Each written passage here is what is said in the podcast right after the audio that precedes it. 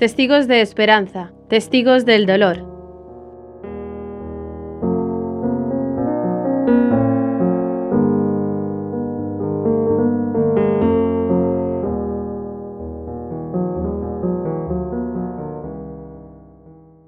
Me llamo María, soy de Valencia, tengo 42 años y ahora soy madre de cinco hijos y uno en el cielo seis.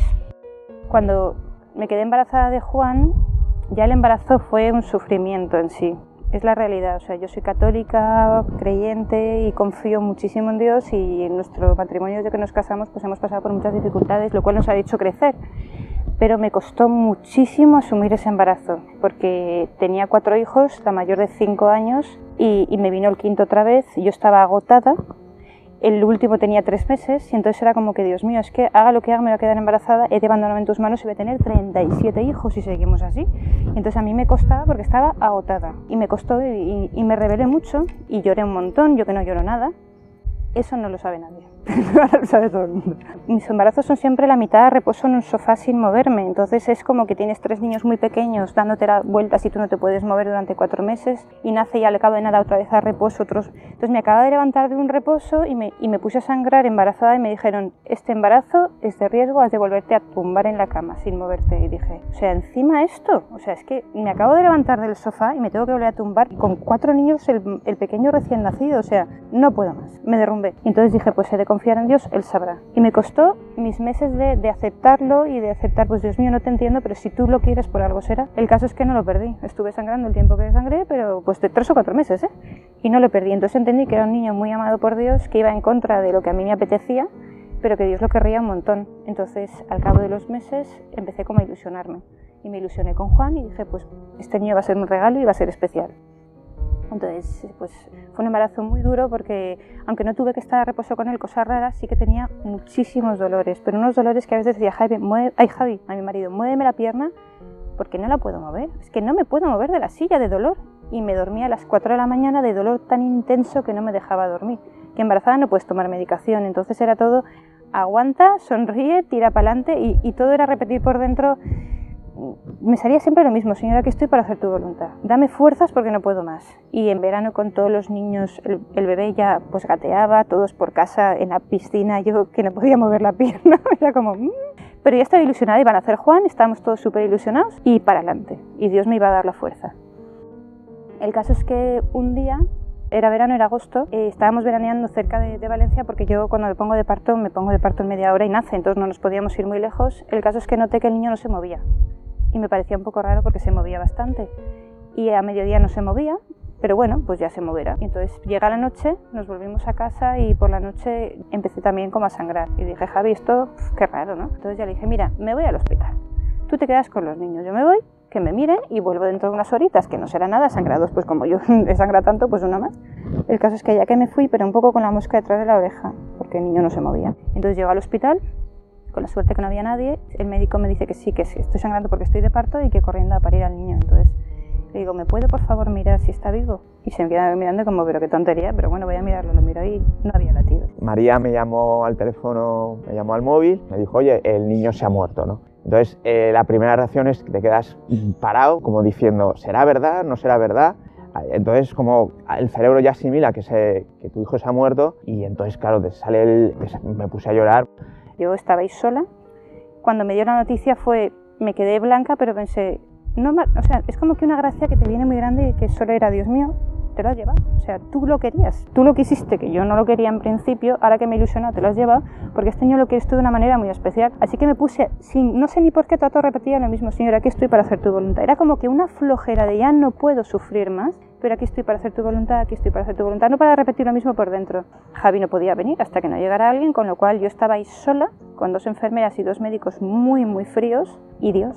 Y ahí estuve yo pues hablando con él y contándole y rezándole, aquí estoy para hacer tu voluntad, como diciendo, es que ya no puedo más, pero aquí estoy para lo que me pidas, porque me, porque me al cielo. Y si me pides esto, yo me voy a ganar el cielo. Y también pensaba todo el rato, Dios mío, ¿cuánto valdrá el cielo cuando tanto me está costando? Porque me ha costado mucho asumir este niño y ahora que lo quiero y quiero que nazca, te lo llevas. O sea, el cielo debe ser maravilloso, porque esto es un, un poco difícil, ¿no? Un poco duro. Y nada, aquí estoy para hacer tu voluntad y cuánto vale el cielo y aquí estoy, Señor, para lo que tú quieras. Y entonces enseguida me venía la idea, Juan, estás en el cielo. Así que ayúdanos. O sea, ahora era como, ya no rezo por ti, sino que rezo, por favor, ayúdanos, que tú estás ahí arriba, ayúdanos a todos, que esto es muy duro. Me pasaron al paritorio, y ahí es todo, te ponen la epidural, es un parto normal y corriente, tienes mucho dolor y estás sola. Mi marido no había llegado todavía, hasta que por fin pudo llegar y el pobre llegó y ¡buah! se derrumbó en lágrimas como era normal y estaba bastante templada yo. Hasta que nació Juan, de repente ahí yo sí que noté como mucha, mucha paz. Yo no sé si es porque ya Juan estaba desde el cielo pues ayudándonos, podía ser perfectamente, o el estar al lado de, de mi mujer, pues que me tranquilizó, ¿no? Es decir, que ahí sí que te das cuenta que el estar con tu mujer en esos momentos te une mucho, notas como cuando no estás con ella es como si te falta algo, ¿no? Y entonces dices, jo, ya por fin estabas con tu mujer y dices, te sientes mucho más tranquilo, ¿no? Es decir, que también es importante estos momentos de dolor, eh, estar con la persona a la que quieres y que, y que te acompaña, pues es una gracia también del cielo, ¿no? Y cuando nació el niño, nos preguntaron si lo, lo, envuelven en una sabanita, tú ves ahí un bulto blanco y digo, yo quiero ver a mi hijo. Entonces lo pedimos porque yo quería conocer a mi hijo, a mi Juan y lo cogí en brazos y es que era igual que sus hermanos, o sea, era igualito. Que mi marido y yo no somos muy guapos, pero los niños son preciosos, es la realidad. O sea, nacen muy redonditos, muy monos. Son, los bebés a veces son como un poco feos, un poco ratitas, ¿no? Pero estos son muy monos, muy redonditos y muy guapos. Y se parecían un montón a sus hermanos. Y entonces, pues ahí estaba un niño perfecto de ocho meses que podía perfectamente vivir y estaba muerto. Así que lo tuve un rato, le, pedí su ayuda, todo era pedirle ayuda, tú estás arriba, eres, de Dios, has nacido para Dios, ya no eres mío y ayúdanos. Entonces lo pasé a Javi y Javi ya dijo, solo era, pero en voz alta y con una voz muy de hombre, o sea, ayúdanos Juan, ayúdanos, porque esto nos está costando mucho desde el cielo, ayúdanos, y ayúdanos y desde el cielo ayúdanos. Ahí las enfermeras se derrumbaron, se dieron la vuelta, no querían ni mirarlo para todo el mundo de llorar. Y nada, entonces ya lo envolvieron en la sabanita, lo dejaron ahí apoyado y se lo llevaron. Entonces, bueno, pues eh, tuvo la, mi mujer el parto, eh, nació Juan y, y, es muy fuerte, el, te sale el niño y, claro, te lo dan al niño muerto, lo ves perfecto, con todas las facciones perfectas, con los ojos cerraditos y ahí pues es un dolor muy fuerte, es decir, es, es como si te arrancasen algo de, de tu propio cuerpo, es como si te arrancasen un brazo, una pierna, es un dolor muy profundo, muy profundo que nace de, de, del corazón. Yo ahí también experimenté, porque bueno, pues eh, en la vida tienes dolores, tienes, bueno, dolores físicos, pero tienes noticias malas, que, pero ahí te das cuenta como es un dolor que no tiene nada que ver mmm, con los otros dolores que has, experimentado, ¿no? Es un dolor que sale del corazón, del, de, de dentro de tu cuerpo, un dolor muy fuerte. Mis hijos lo llevaron bastante bien, aunque fue un shock. Algunos se rebeló mucho contra Dios. Qué malos Dios que nos ha robado Juan en el primer momento, luego ya le explicamos. Qué buenos Dios que se ha llevado a Juan el primero de todos, porque no le ha permitido ni siquiera sufrir un pinchazo de las vacunas, no ha sufrido un puñetazo de un amigo, se ha ido directamente al cielo feliz. Hola, soy Marisa, tengo nueve años y medio. Cuando Juan murió tenía seis, soy la hermana mayor de todos y de Juan, y pues recuerdo cuando él se murió con mucha pena. Hola, yo soy Javier, el hermano de Juan, y cuando él nació yo tenía cuatro años y ahora tengo siete. Pues cuando me vino al hospital yo pues pensaba que vendrían con el bebé o que mamá no estaría. Yo estaba muy contenta, entonces me fui corriendo pitando a verles. Entonces cuando me contaron que no estaba, pues yo me quedé, ¿dónde está? Tipo, ¿dónde está? Entonces mi mamá y papá me dijeron que se había muerto, entonces me quedé muy triste. Y claro, me puse a llorar, vino mi madrina y me consoló diciendo que estaba en el cielo. Yo me enfadé con Dios y le dije que me robó mi hermano, pero luego mamá me explicó que no, que Juan estaba en el cielo con Dios contento. Hola, me llamo Marta y cuando mi hermano Juan murió yo tenía dos años y ahora tengo seis.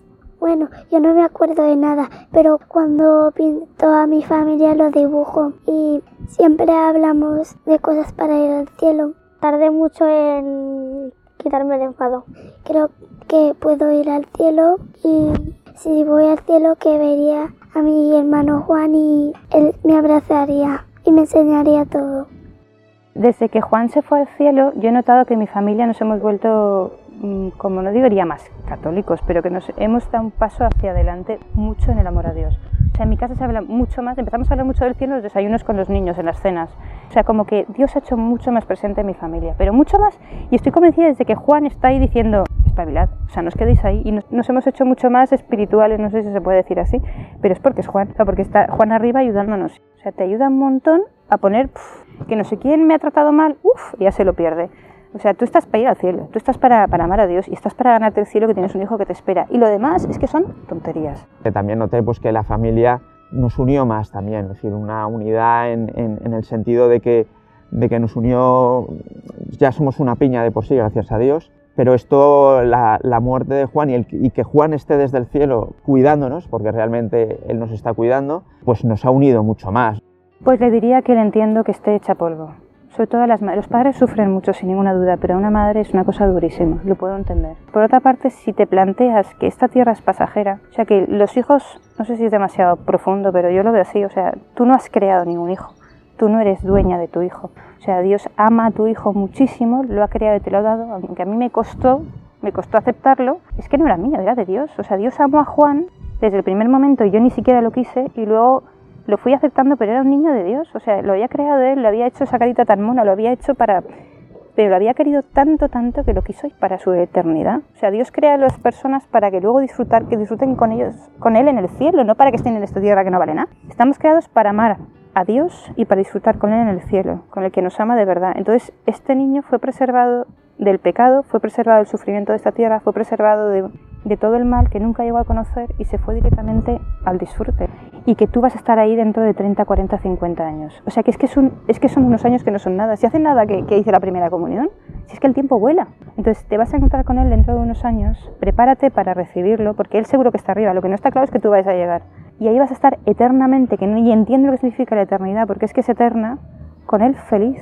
O sea que no es, no es una desgracia de por vida, qué horror mi hijo, es que tu hijo lo vas a tener para siempre contigo, pero tienes que currártelo, tienes que amar a Dios sobre todas las cosas, tienes que ser mucho menos, o sea, no dar cosas, importancia a las cosas que son de aquí, tienes que centrarte en tu amor a Dios y currártelo para estar con tu hijo en el cielo y estarás para siempre seguro con él. Y con tus demás hijos que los tienes ahora, ayúdales para que lleguen, porque eso no está tan claro que vayan a llegar. Es que hay como una idea de que el cielo es gratis, está, eres bueno, eres buena persona, te vas al cielo, que no, que no. Para llegar al cielo hay que tener alma inmaculada, hay que, amar a Dios por encima de, todo, de todo. Hay que ser, no sé, hay que ser uno a uno con Dios, hay que, pues como la Virgen, ¿no? Es un, amar lo que Dios ama, querer a quien Dios quiere y olvidarte de ti mismo y, y eso no es fácil, nos cuesta. Pues yo, si esa persona tiene la suerte de, tener fe, y yo sí que le diría que se pusiera en manos de, Dios, que, que, se abra a la voluntad de Dios y que desde la fe diga, Señor, lo que tú quieras. Yo me pongo en tus manos, que confíen en Dios y en esos momentos que le puede surgir la duda de por qué pasa esto o por qué, cómo puede ser que mucha gente pues tiene, pues desgraciadamente se enfadan con Dios porque me has hecho esto, todo el esfuerzo que ha tenido mi mujer, toda la, ilusión que habíamos puesto en este hijo y de repente te lo llevas no entender nada. Entonces, eh, yo creo que ante la tentación de encararte o de enfadarte con, con, el Señor, lo mejor es confiar en Él, decir, mira, Señor, yo no tengo ni idea, yo no sé por qué, y ante la mínima duda, decir, mira, Señor, tú sabes por qué, ayúdame, simplemente decir, ayúdame, me pongo en tus manos, tú sabes más que yo, yo no tengo ni idea y solo te pido que me ayudes ante esta pequeña tentación o esta tentación de, votarme y de, de, decir, oye, esto no, es un sinsentido, esto, ante esa duda yo le diría pues que aunque le cueste mucho, pero abrir esa pequeña puertecita a la confianza en Dios, que Dios va a responderle seguro.